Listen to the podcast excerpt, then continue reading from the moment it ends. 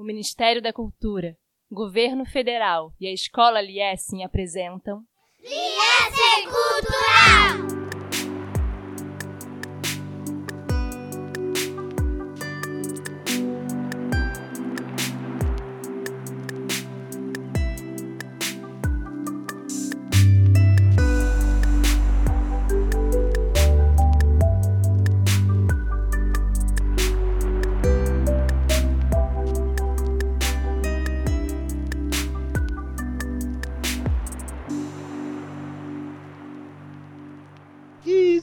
Bem-vindos a mais um episódio de Liessing Cultural, seu podcast para falar de Liessing e de cultura. Eu sou Alberto Naro, seu host, e estou aqui com ela, Luana Bonafina, a nossa especialista em literatura. Olá, pessoal, tudo bem? Show de bola, Luana. Graças a Deus estamos com você, estamos todos bem. Hoje nós vamos falar 14 Peixinho Dourado, Acredite no Possível, um livro best-seller do New York Times de Jennifer L. Home. Cabeças se viram quando meu avô chega apressado ao refeitório. Ele odeia lavar roupa, então começa a catar as peças emprestadas no armário da minha mãe quando as dele estão sujas. Hoje ele está vestindo um moletom cor-de-rosa e uma camiseta do Fantasma da Ópera. Não acredito que isso esteja na lista de leitura, resmunga ele, segurando o livro O Apanhador no Campo de Centeio. Qual é o problema? pergunto. Meu avô começa a comer as batatas que deixei no prato. Esse garoto, Holden, só sabe se queixar da vida. Devia arranjar um emprego. Ainda não o li, digo, embora minha mãe fale desse livro o tempo todo. Holden Caulfield é um de seus heróis. Nem precisa, diz meu avô. Você deveria ler os clássicos. Acho que esse é um clássico. Ora, por favor. Duvido muito de que Newton fosse perder tempo com uma baboseira dessa. Como? Isaac Newton, o pai da física moderna. A fila do almoço chama minha atenção, porque Briana está esperando para pagar. Ela está cercada de jogadoras de vôlei. Deve ser algum dia especial, porque todas estão de uniforme do time e com uma pintura boba no rosto. Isaac Newton estabeleceu as três leis do movimento, diz meu avô, e aponta para o garfo de plástico na bandeja. A primeira lei determina que um corpo em repouso tende a permanecer em repouso, e um corpo em movimento tende a permanecer em movimento, a não ser que uma força externa haja sobre ele. Meu avô dá um tapa no garfo e o faz pular. Que nesse caso foi a minha mão. Explica. Será que foi algo científico que aconteceu entre mim e Briana? Nós éramos dois corpos em movimento zumbindo pelo espaço, até que uma força externa, Fundamental 2, vôlei, vida, se chocou contra a gente? Enquanto meu avô fala, fico pensando. Não deveria haver uma lei da amizade que dissesse que se você é amigo de alguém, praticamente durante toda a sua vida, você não pode mudar de direção de repente sem considerar outra pessoa? A voz do meu avô me traz repentinamente de volta ao presente. Em poucas palavras, essas são as leis do movimento de Newton. Conclui. Você acabou de aprender física, Ellie. Não se sente mais inteligente? Falando um pouquinho dessa escritora, né? A gente acha que pode começar contando um pouquinho do histórico familiar dela para a gente entender o contexto, o porquê desse tema, o porquê desse livro, né, dessa história, dessa ficção. Ela tinha um pai que era pediatra e uma mãe que era uma enfermeira pediátrica. E ela cresceu ouvindo o pai conversando sobre as maravilhas do antibiótico na época que ela era criança então, como a ciência poderia mudar o mundo, a importância da ciência, e às vezes em casa, na geladeira. Então, a infância dela foi muito ligada a isso, a parte da ciência. E aí a gente consegue perceber e entender o porquê desse livro, né? Um livro completamente ligado à ciência que destaca muitas pessoas importantes cientistas que fazem parte da nossa história, que deixaram um legado muito grande para gente, cada um com a sua história, cada um com a sua vivência, né? O livro, em alguns momentos, fala de coisas boas desse legado, desses cientistas, e outras nem tanto. Então, é algo que a gente tem que parar para pensar em relação à bomba atômica, em relação a tantas outras revoluções que nós tivemos na ciência, mas que fazem parte da nossa vida, né? Que fazem parte do nosso dia a dia. E hoje o que a gente tem, esse avanço tecnológico, esse avanço na ciência, faz parte de toda essa história, de tudo que essas celebridades, esses personagens passaram e deixaram pra gente. Então, o livro começa apresentando três personagens: a protagonista, que ganha um peixinho dourado como todos seus colegas de classe, a professora primária dela, que resolve fazer todos os alunos aprenderem que existe a morte, porque viu uma promoção de peixinhos dourados na pet shop. E a mãe que se recusa a permitir que a filha lide com isso, né? Então, a professora compra um monte de peixinho dourado, dá um para cada aluno. Assim, ela espera ensinar sobre o ciclo da vida, né? Que o peixinho chega, vive um pouco e morre e é enterrado na privada. E a mãe, toda vez que o peixinho dela morre, ela substitui secretamente esse peixinho até que ela descobre, com a morte do último peixinho, quando ela tem 10, 11 anos de idade, que a mãe fazia isso. E aí, o que eu achei surpreendente nisso daí é que não tem drama. A filha aceita, tipo assim, ah, então era isso, beleza. Ela não fica irritada, ela não fica chateada, ela não fica bolada. É, e ela pede um cachorro, né? é, pode crer. Então ela fala da hora do cachorro. Então isso é muito comum a gente ver, principalmente a mãe, né, a família, tendo esse cuidado para que o filho não sofra. E o livro fala muito disso, do ciclo da vida, do nascer, do se desenvolver, crescer e do morrer. Isso faz parte desse ciclo. E a filha não descobre isso, mas como ela passa, ela começa a crescer, o livro fala muito disso, né? A entrada do sexto ano. Então ela está fazendo 11 anos, então ela começa, ué, o peixinho de todo mundo morreu e o dela não? Estranho isso. Quando ela questiona a mãe o porquê que a mãe fez isso, por que disso acontecer. Mas foi como você disse, não tem drama, ela entende. Ela passa por cima daquele sofrimento. Ah, tá bom. Então, ok. Então, vamos mudar a fase da minha vida, né? Então, agora eu posso ter um cachorro. Mas isso é muito claro. E, assim, falando um pouco sobre o título do livro, a gente acha que a história vai muito por um lado, mas quando a gente lê o livro, né? É só o início, é só a entrada da história, quando a gente fala do 14 peixinho dourado. Porque quem ocupa esse 14 lugar não é um peixe, na verdade, né? Então, já dando um spoiler aqui, porque a gente acha que o livro vai falar de um assunto no início, ele fala, ele começa, mas é muito rápido, e no desenrolar da história não é nada disso. Pouco se fala do peixe. Verdade. É só uma metáfora que volta no final, né? Isso. Momento de reflexão, né? E aí eu acho interessante essa relação da mãe proteger a menina da ideia da morte, né? Porque é um tabu, né? Como que a gente lida com morte com criança e essa professora aí, além de meio doida, foi muito corajosa. Como acho que toda professora é, né? Meio doida e muito corajosa por ser professora. E ela lidou com um assunto que é um tabu, né?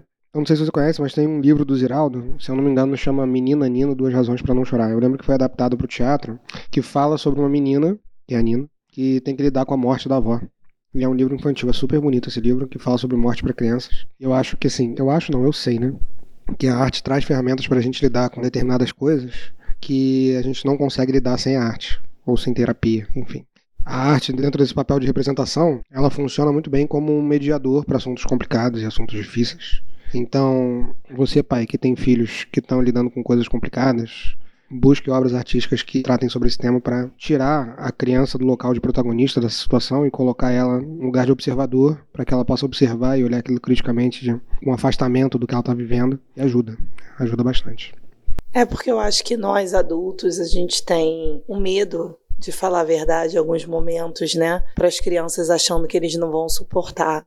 E geralmente eles nos surpreendem. Então eu lidei com isso há pouquíssimo tempo em relação ao meu filho, a perda de uma pessoa muito próxima, né? E a gente sempre tem essa assim, esse cuidado, né? Como é que eu falo, como é que vai reagir, como vai lidar, e eles nos surpreendem. E eu acho assim que é importante também eles passarem de sofrer, entender né, que isso acontece. A gente não pode sempre proteger, porque lá na frente, na fase adulta, isso é muito complicado. Se enquanto criança a gente protege demais, a gente coloca numa bolha e eles não lidam com todas essas emoções que nós seres humanos passamos, lá na frente o resultado vai ser muito difícil, vai ser muito pior. Então eles têm que passar por isso, eles têm que passar por perda, por sofrimento, por tristeza, lógico que dentro de um contexto infantil. E isso tem que ser falado. Até na escola a gente fica muito assim preocupado na escolha de livro, qual livro adotar, se o tema vai criar muita polêmica, como que as famílias vão receber, como que os alunos vão receber isso. E a gente acaba também criando alunos dentro de bolhas. Só que assim, a gente enquanto escola, nós estamos vendendo um serviço. Então, é, às vezes, é até um pouco complicado, que às vezes a gente quer falar de determinados assuntos, mas que a gente não sente tanta segurança em falar. Mas, assim, tem assuntos importantes a falar. E a perda é um dos assuntos importantes. Isso me lembra muito do livro do Menino Maluquinho, que é um livro maravilhoso do Zeraldo, e que também fala da perda de um avô, de uma criança que passa por uma perda, como é doído, e eles passam muito rápido por isso. Eles aprendem a lidar com essa saudade muito melhor do que nós adultos, né? Eles têm a brincadeira, eles têm os amigos, e é isso, esses assuntos têm que ser falados, sim, com os alunos, com as crianças. Você sabe que eu revi o filme, que é a adaptação do livro Menino Maluquinho, há pouco tempo, e ele resiste muito bem à prova do tempo. Ele é muito, muito, muito bom. Tanto tecnicamente quanto em termos de emoção, sabe? E essa cena, cara, é incrível, é maravilhosa. É, inclusive a gente tá adotando esse livro para o quinto ano do Menino Maluquinho, resgatando isso, porque realmente é um clássico e é algo que eles têm que ser visto e trabalhados e Ziralda, né, na escola. Então, o quinto ano vai fazer um projeto, inclusive esse também livro, 14 Peixinho Dourado, a gente também vai adotar para o sexto ano, porque acho que é uma história também bem comovente. Bom, aí no capítulo 2 surge uma personagem nova, que é a Babá, que é gente boa e deixa escapar que a mãe vai atrasar porque o avô do protagonista está com problemas com a polícia. E não tem mais contexto do que isso. Então a gente é apresentado essa questão aí do, do avô e da personalidade do avô ser um pouco contestadora e difícil a partir dessa babá e sem muito contexto. Acho interessante essa ideia de apresentar um personagem pela fama dele antes de apresentar esse personagem concreto e fisicamente. Dá espaço pra gente imaginar, né? Eu confesso que o início do livro eu achei um pouco assim, confuso. Sai de um assunto e entra rapidamente no outro, e no desenrolar da história que as partes de um quebra-cabeça vão se encaixando de verdade e a gente vai entendendo o contexto. E é outra metáfora do livro, né? Desculpa te interromper. É, porque aqui eles falam do avô já na velhice, né? Na terceira idade e como era o comportamento rebelde, vamos dizer, dele para uma época. E quando a gente lê um livro e a gente assiste um filme sobre cientistas, são essas impressões que a gente tem, né? De rebeldia, de descabelado, de maluco. E é isso também que o livro passa um pouco, né? Do estilo de roupa dele, de como ele se comporta, por ele ser expulso do laboratório dele. Então, é essa imagem que tem. Sai de um assunto, sai do peixe, da professora, da escola primária, entra na parte do avô nessa fase da terceira idade. Mas ao mesmo tempo que esse arquétipo do cientista maluco, eu acho que ele é muito concreto enquanto personagem, né? Dá muito para acreditar que é um cara que tem esse tipo de ideal e ele vive de acordo com o ideal dele, ele pensa essas coisas e ele se importa pouco com o que os outros pensam a respeito dele ou a respeito do que ele pensa. Ao mesmo tempo que ele busca sempre essa validação da academia, né? de que o nome dele não está no livro de ciências, ele não ganhou o Nobel. É interessante essa dualidade, me parece bem humano e bem, bem concreto.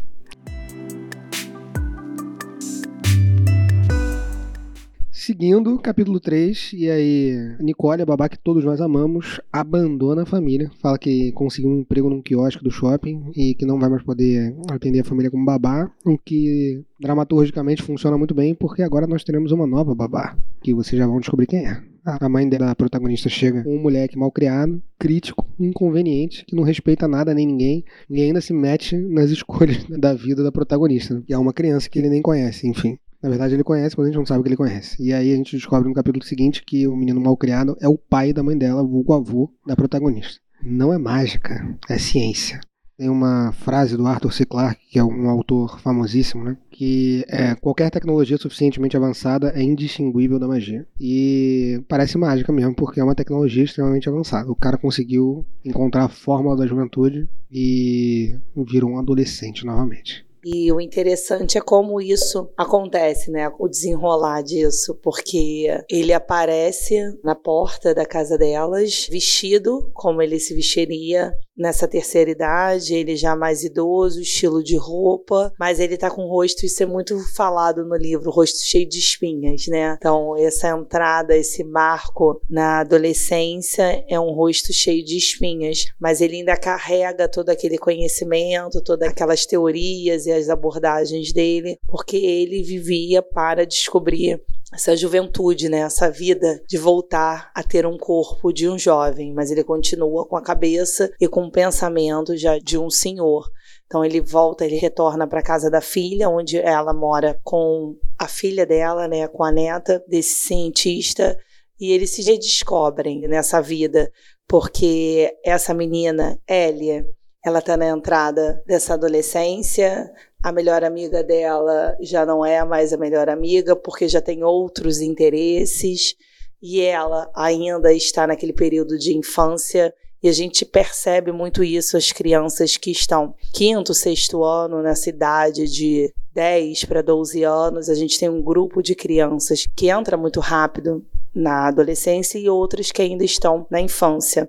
Então, pequenos grupos se formam nessa fase e é uma fase bem complicada, bem difícil, enquanto escola, enquanto as famílias também aceitarem, porque ah, era amiga e não é mais.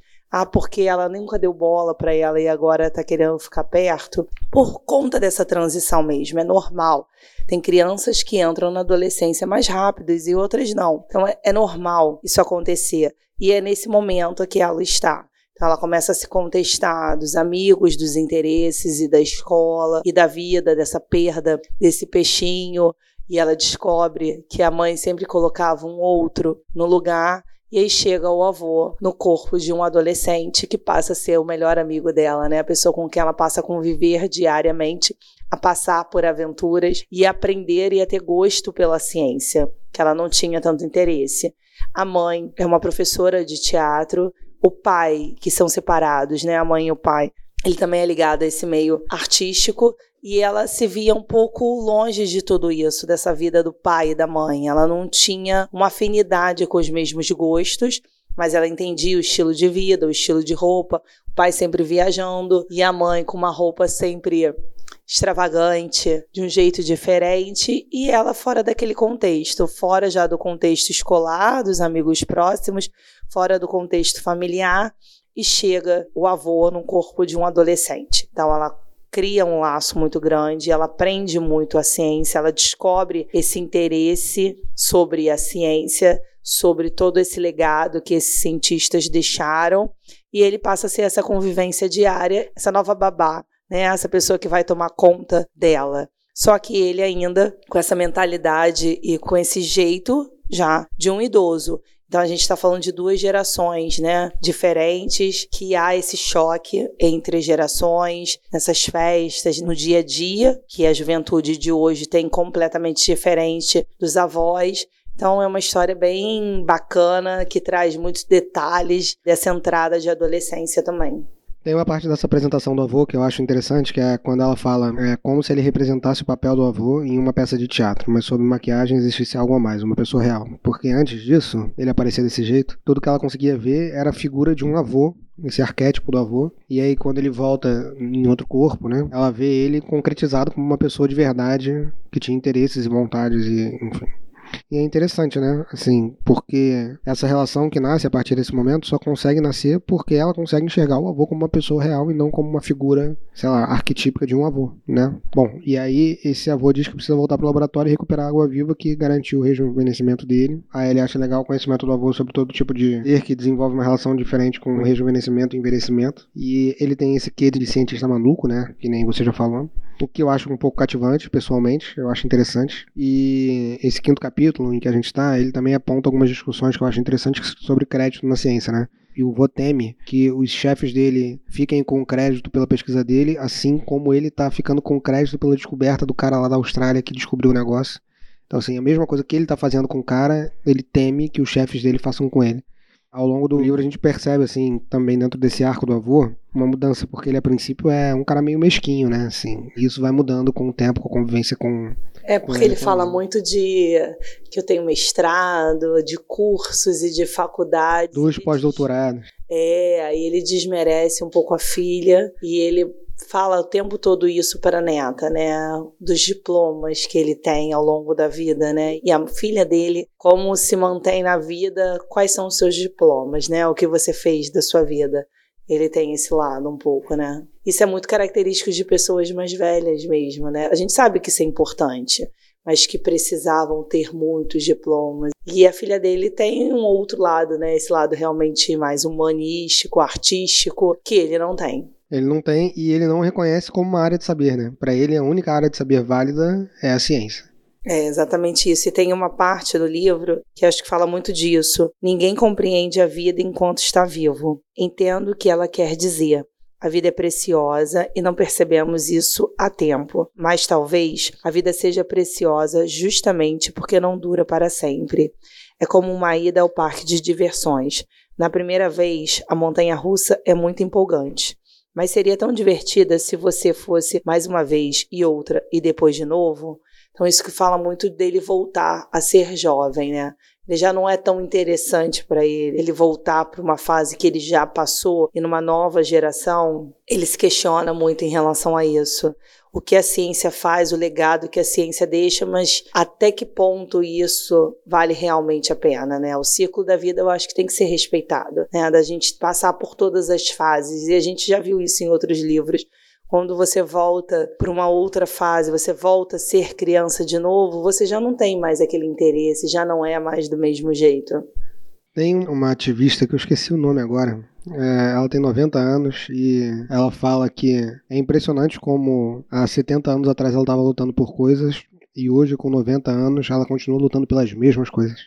Isso dá um tom interessante sobre essas lutas transgeracionais, né? E o quanto tempo demora, às vezes, para fazer mudanças que são profundas na sociedade. E por isso, né? E por serem profundas, elas demoram tanto para ser feitas.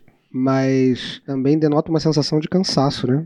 Dessa pessoa que vive tanto tempo e tá presa tanto tempo com a mesma coisa. E aí, eu acho que se relaciona muito com o que você tá falando, porque o cara já viveu tudo e aí volta, vai começar de novo, vai fazer todas as mesmas coisas de novo. É realmente dá essa ideia de cansaço. Tem um livro chamado A Torre Negra também do Stephen King, que é, na verdade, não é um livro. É uma série de sete livros. Todos eles são gigantescos, assim, parecem enciclopédias. E a história é fantástica, incrível, maravilhosa. Só que quando chega no final de sete livros, eu demorei uns, ah, uns cinco, seis meses para conseguir terminar de ler a coleção inteira. E esse livro aqui eu li em duas horas, né? Eu leio rápido. O negócio meio que recomeça, assim. Termina e fala assim, beleza, agora que terminou, a gente vai começar de novo essa jornada. Cara, é, é uma sensação de frustração muito grande. Mas é, é espetacular a série, assim. Vale muito a pena ser lida mesmo não tendo 76 anos do avô, nem os 90 anos de ativista, eu consigo reconhecer essa sensação de cansaço e eu acho interessante essa abordagem, porque eu nunca tinha visto um livro sobre esse tema de volta com essa abordagem. Achei bastante interessante. Bom, e aí no capítulo 6 a gente tem o desenvolvimento da relação da Ellie com a Brianna, que é essa melhor amiga dela, que você já falou, Luana. E eu acho interessante a forma como a autora coloca essa relação nesse ponto, como uma razão para desgostar desse tempo que passa, né? Porque elas tinham lá as mãos carimbadas na parede do quarto da Ellie, elas tinham um vínculo muito forte, e aí a Brianna conhece um outro grupo de pessoas e vira amiga de outras pessoas, enfim, se afasta da Ellie naturalmente, como você falou muito bem. E a Ellie, ela se sente abandonada e insegura e é difícil para ela de viver esse momento, né? E aí ela se ressente desse tempo que está passando, numa rima semântica com o avô, né? Que se ressente de envelhecer e gostaria de ser jovem de novo. É, porque essa amiga dela, essa melhor amiga, ela entra para um time de vôlei e ela não tem esse interesse. Então, quando você fala dessas marcas da mão no quarto, quando essa relação começa a se construir de forma diferente com o avô, num dos momentos é o que eles fazem primeiro, né? De querer pintar o quarto e de tirar essas marcas. Não que ela vai esquecer esse momento que ela viveu com a amiga, mas é uma nova fase. Ela está entrando na adolescência, os interesses mudam. E a primeira coisa que um jovem faz é querer mudar o quarto. Aqueles brinquedos, aqueles enfeites já não cabem mais na vida dele. E o quarto é o espaço deles, né? Onde eles se conectam e eles relaxam e eles interagem hoje muito via telefone, computador. E eu acho que o marco na adolescência é esse. E ela faz isso com o avô. E ela tira essas marcas, essa pintura, escolhe uma cor e vai na loja junto com a mãe, com o avô. Isso assusta um pouco a mãe, mas é assim, né? Isso faz parte, é um ciclo da vida. A entrada da adolescência é assim. E esse espaço precisa mudar, né? Ela já não é a mais criança, ela já não é a mais daquele jeito, ela tá entrando numa nova fase. Te falar que a minha filha mais velha hoje tem seis anos e eu já tô olhando para essa fase aí, pensando assim, meu eu passei por isso. isso eu tô dizendo com tanta propriedade. Pode crer.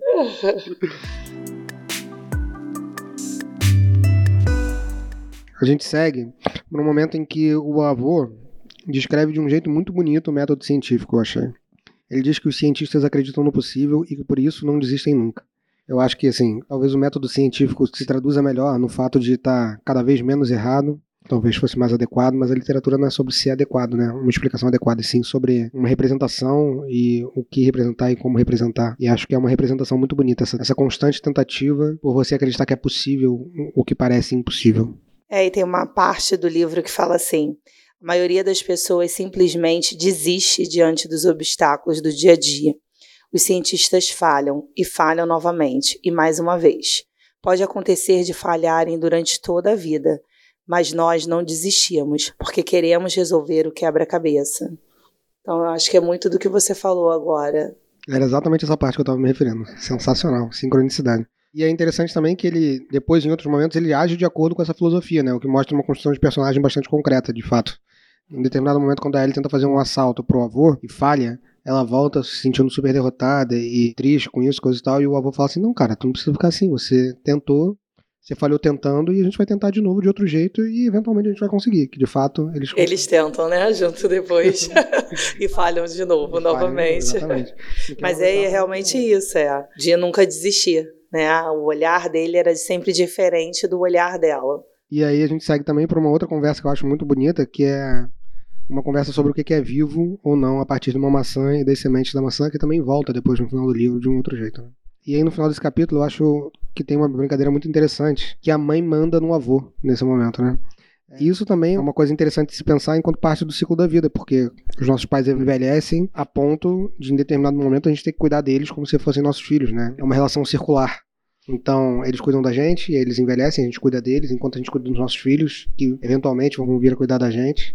E é interessante dentro desse contexto, né? Porque é de um jeito totalmente diferente. Porque talvez esse pai dessa mãe esteja numa situação de filho em que ele venha ter que cuidar de novo da própria filha, como se estivesse mais velha. E aí eu lembro de Interestelar, um filme maravilhoso também, em que o Matthew McConaughey tem cuidado da filha dele, que é muito mais velha do que ele, no final do filme. Enfim, ficção científica. Vale muito a pena ver esse filme. Vejam esse filme Interestelar. É, e tem muitas situações no livro retratada que falam disso, né? Da roupa espalhada, da louça e da comida que come muito, de querer sempre o mesmo tipo de comida, e eles se questionam muito, né? Tem muito essa conversa, qual comida pedir, o que vamos comer, ir no mercado, esse encontro de gerações, a roupa que ele usa, a mudança de roupa, o banheiro, sempre o cheiro ruim de um adolescente que ele não sabe lidar, e sempre esse cuidado da filha dele com ele, com essa aparência, com esse jeito dele, com o que ele precisa comer, sempre esse cuidado, né? E voltando e sempre mostrando para ele que ele sempre se metia em furada, né? Que ele sempre se metia em confusão. Bom, a gente segue para um momento que é muito importante para o livro, que é esse momento de introdução e divulgação científica, que ele fala para ele sobre o Galileu, sobre Salk, sobre Oppenheimer, enfim. E aí eu acho muito interessante que, durante o livro, ela descreve a história do Oppenheimer como uma história de um filme hollywoodiano. E esse ano, no meio do ano, saiu um filme gigantesco sobre o Oppenheimer, né? Eu não sei se, enfim, quando ela escreveu isso, ela já sabia que estava sendo produzido. Imagino que não, mas achei uma coincidência muito boa. E aí ela é apresentada esses grandes nomes da ciência, né? Só que ela é apresentada pela ótica do avô, que é um cara meio que sem filtro, crítico, que é uma coisa, inclusive, que as artes trazem, né? Então, talvez ele tenha essa deficiência na área artística entregue para ele essa falta de senso crítico, né? E ele vê todos os cientistas e todos os avanços científicos como ótimos, independente de qualquer é, consequência que eles tenham trazido. E a princípio, com essa influência que ele exerce sobre ela, ela também vai recebendo sem nenhum filtro e vai achando tudo maravilhoso. É, porque ele questiona muito o conteúdo, né? Os livros didáticos que ela aprende na escola, as aulas de ciências, e mas como, né? Como que falou desse jeito, mas não citou e você não conhece, então ele sempre questionando e questionando hoje em dia como que os jovens de hoje em dia aprendem sobre esses cientistas, né, quais os legados, o que que eles tiveram, porque ele sempre vê um lado bom, né? ele sempre vê como se tudo tivesse sido muito bom. E hoje a gente já tem um olhar um questionamento diferenciado. A gente sabe da importância de cada legado, mas a gente sabe dizer que tudo tem uma consequência. Então, tiveram consequências que foram positivas e outras que nem tanto. Né? Então, eles se questionam a esse embate, né? Ele inclusive participa de algumas aulas de ciências também, porque a filha dele o obriga a ir para a escola, que ele não pode passar o dia todo sem fazer nada, e como ela trabalha na escola, consegue colocar ali ele para assistir aulas e ele passa a questionar sobre como os professores estão ensinando hoje em dia, o que que eles estão ensinando. Tem um determinado momento que eu acho super interessante também, que ele vai para detenção porque quis ir pro banheiro sem pegar um passe, né? Sem pedir. E aí a professora manda ele pra detenção. E ele acha que é um absurdo. E aí, quando ele sai da detenção, tem uns alunos que são punks que falam assim: aí, isso aí, tem que ir contra o sistema mesmo. eu acho muito engraçado esse negócio. O moleque tem 13 anos de idade, né? Imagina se todo moleque de 13 anos de idade pudesse sair da sala quando quisesse. Enfim. Aí a gente vai seguindo o capítulo 12. Tem uma descrição dele querendo voltar para esses velhos e bons tempos, mas que agora ele tá novo, como ele tava nos velhos tempos. Só que não são mais os velhos tempos, são o tempo em que ele era velho, na verdade.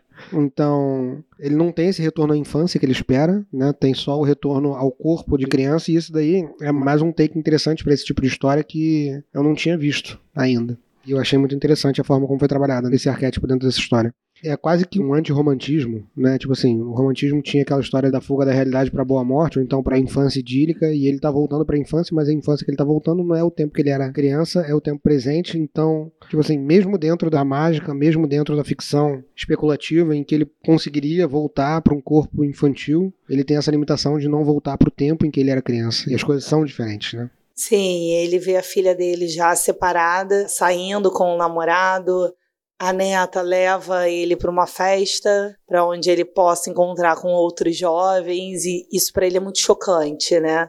Esse momento de hoje, dessa geração, como se comporta numa festa, como a filha dele se comporta, a vida que ela leva, isso para ele é algo que ainda assusta.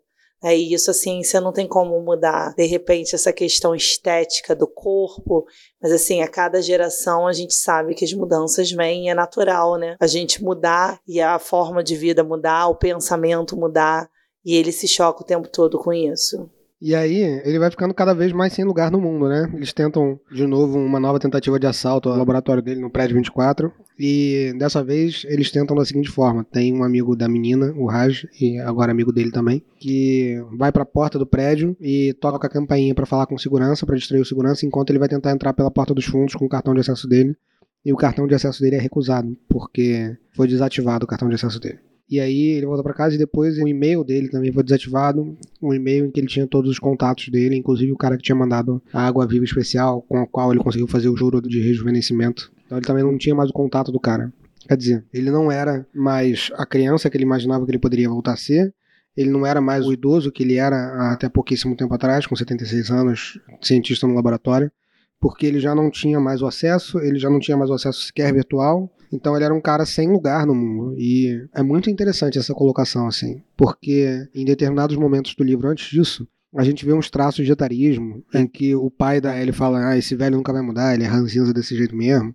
Ou então quando ele, ele mesmo fala que ele nunca mais quer ser velho porque ele tenta fazer as coisas e o corpo não responde, que ele tem que acordar não sei quantas vezes para fazer xixi à noite, enfim. E esse negócio do idoso não ter um lugar no mundo, o lugar que o idoso vai é o asilo, ou essa casa de repouso onde todo mundo que ele conhece, que ele ama, vai morrendo um de cada vez, é uma coisa muito forte, né? É uma imagem muito forte. Sim, aí tem uma parte do livro que fala: sou uma água viva brilhando no mar escuro iluminada e brilhante, apenas esperando para ser descoberta. Então é assim que ele se vê, né? Um, uma pessoa com muitos diplomas, com muito conhecimento realmente ele tem, e que ele está esperando que alguém o veja dessa maneira, né? Há uma frustração, eu acho que isso é trabalhado no livro o tempo todo como lidar, porque a expectativa que ele cria dele mesmo é muito alta, é muito grande. É, ele quer só um Nobel, né? Só isso que ele quer. É, e a gente descobre, né, durante o livro, já no meio pro final, que ele tem um fã-clube longe da onde ele mora, e isso deixa a família dele muito chocada, né? A filha dele e a neta dele, que não criam essa expectativa como ele gostaria que elas tivessem, ele tem um fã-clube. Ele tem pessoas que o admiram, que reconhecem e que sabem do legado e da história dele. porque ali é onde ele vive não tem isso. Então, é uma parte do livro também que é muito importante né, e chama muita atenção. Aí a gente seguindo, a gente vê a Ellie encontrando uma manifestação em que o professor de ciências dela tá, o senhor Pressuto, ele tá protestando contra a bomba atômica, né, contra a proliferação de bombas atômicas. E aí é interessante porque é a primeira vez em que finalmente alguém mostra o quanto a bomba atômica é problemática, né, e faz um contraponto ao avô. Exatamente isso. Isso foi uma parte que eu fiquei bastante preocupada de adotar esse livro na escola, porque até então só se falava bem. O avô achava que tinha sido um marco muito grande essa bomba atômica, que tinha mudado para um lado positivo a nossa vida e só vendo coisas boas e fazendo a cabeça da neta pensar nisso. Eu falei, como que a gente vai adotar um livro que fala exatamente disso e trabalhar isso na escola? Eu fiquei um pouco preocupada. Mas aí quando vem essa parte do livro e esse professor mostrando o outro lado, né? O quanto matou pessoas, o quanto isso foi prejudicial, e é algo que realmente a gente tem que se questionar, porque assim, nem tudo que a gente escuta, a gente tem que levar ao pé da letra e ter como uma verdade. A gente escuta, a gente lê, a gente entende, a gente pesquisa e a gente cria as nossas próprias ideias, ressignificar isso na nossa vida e entender o contexto. E é o que a neta nesse momento faz, ué o avô mostrava esse lado positivo, só coisas boas, e o professor dela ali lutando por algo que o avô acreditava que tivesse sido bom. Então, assim, eu dei um suspiro de alívio. Eu falei, opa. Finalmente. é, é algo que a gente precisa realmente refletir. Pode ser que naquela época lá atrás e quando teve a criação que foi descoberta essa bomba atômica, realmente tenha sido algo muito positivo, um marco, e não tivesse sido usado da maneira que foi por um lado ruim. Mas hoje a gente está em um outro contexto e a gente sabe de todo o mal que isso fez, né? De toda a situação que causou. Então é algo realmente para a gente refletir. É o conflito dessas gerações, né?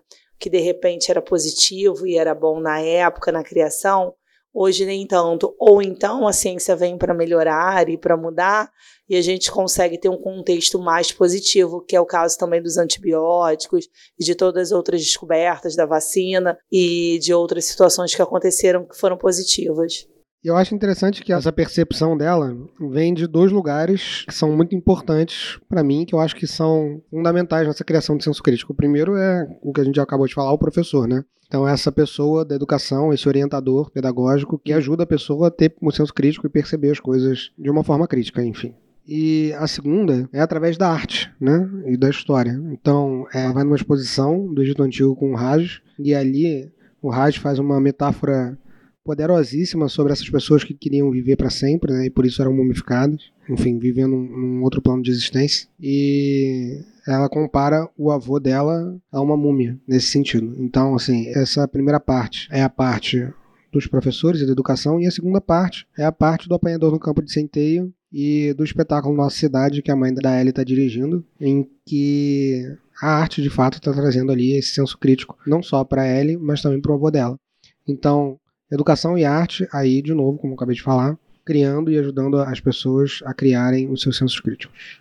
É exatamente isso, é o ciclo da vida, né? É o que o livro traz, essa mensagem que a gente tem momentos e fases da nossa vida e a gente vive. Não adianta a gente voltar, porque a gente não vai voltar de uma maneira diferente. É a bagagem que a gente traz, o conhecimento, ele vai junto. Então é muito difícil ele, enquanto idoso, voltar para um corpo de um adolescente com toda a bagagem, com todo o ensinamento dele. E ela se questiona por que do avô querer viver essa vida eterna, né? essa juventude eterna. E é algo realmente que a gente faz refletir, porque a gente vê muitos adolescentes com medo de entrar na fase adulta, da responsabilidade que a fase adulta traz, né? O amadurecer, o crescer. E isso é muito difícil. O entrar na adolescência é difícil, entrar na fase adulta também é difícil. E a gente vê hoje em dia os consultórios com cada vez mais terapeutas trabalhando isso, né? Esses adultos com medo. E a gente vê isso cada vez mais tardio mesmo, porque na minha época a gente começava a trabalhar com 18 anos, 20 anos, né? Já começava, já ajudava.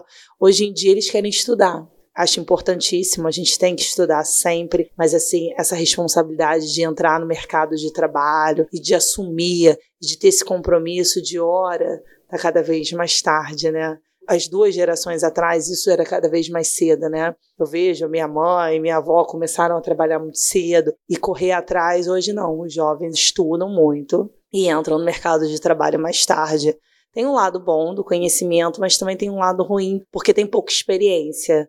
Então a gente vê muito isso, é, são muitos diplomas e pouca experiência.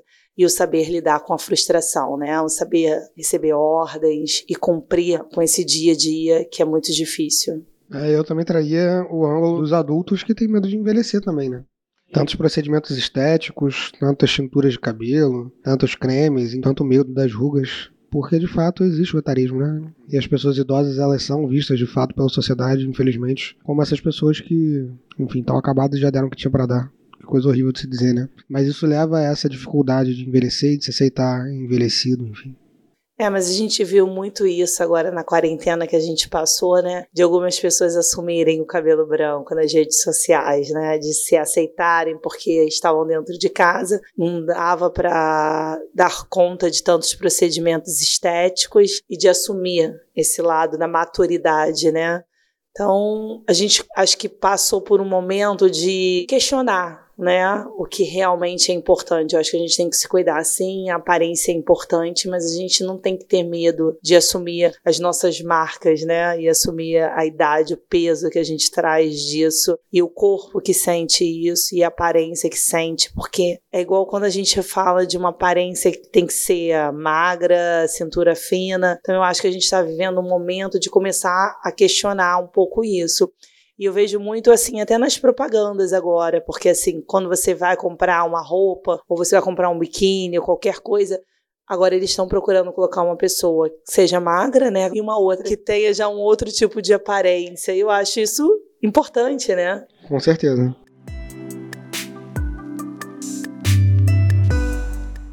Então, agora a gente vai para a parte das dicas culturais. Luana, você tem alguma dica para dar pra gente?